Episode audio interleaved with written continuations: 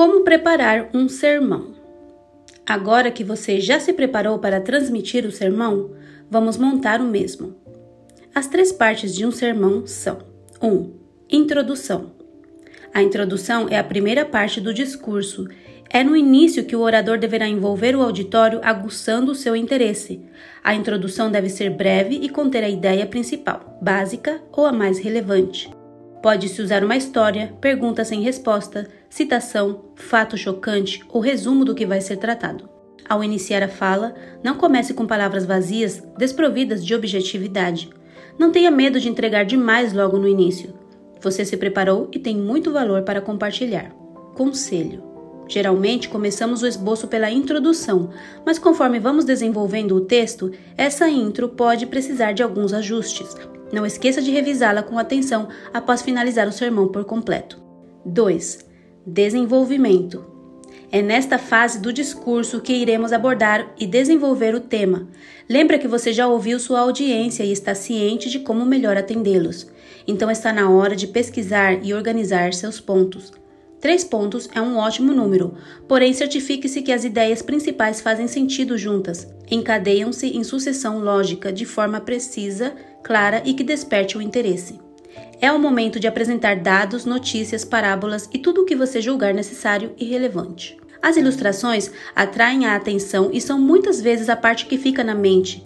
É o meio pelo qual se lança luz sobre a mensagem por meio de um exemplo, representação, de uma cena ou descrição de pessoa podem ser usadas no início da fala para captar a atenção, no meio da apresentação para reforçar uma ideia e no final para fixar uma reflexão. Jesus, maior comunicador que já viveu entre nós, usou histórias para falar com multidões e ilustrar, de forma acessível e tocante, princípios do reino de Deus.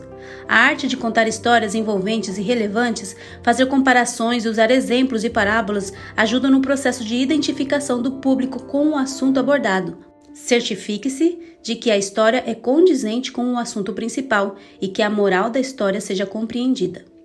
Seu número deve ser limitado para o discurso não se transformar num simples repertório de histórias. As ilustrações que falam do próprio orador, se não forem bem colocadas, tiram a força do discurso e debilitam sua objetividade. Cuidado ao falar de você mesmo. Planeje quais histórias entram em cada momento e qual o objetivo de cada uma delas.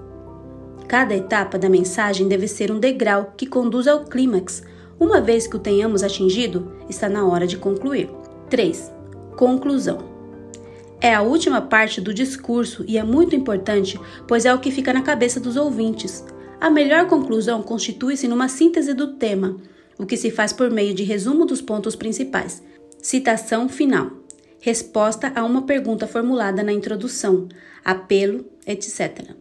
As características de conclusão são brevidade, clareza e arte.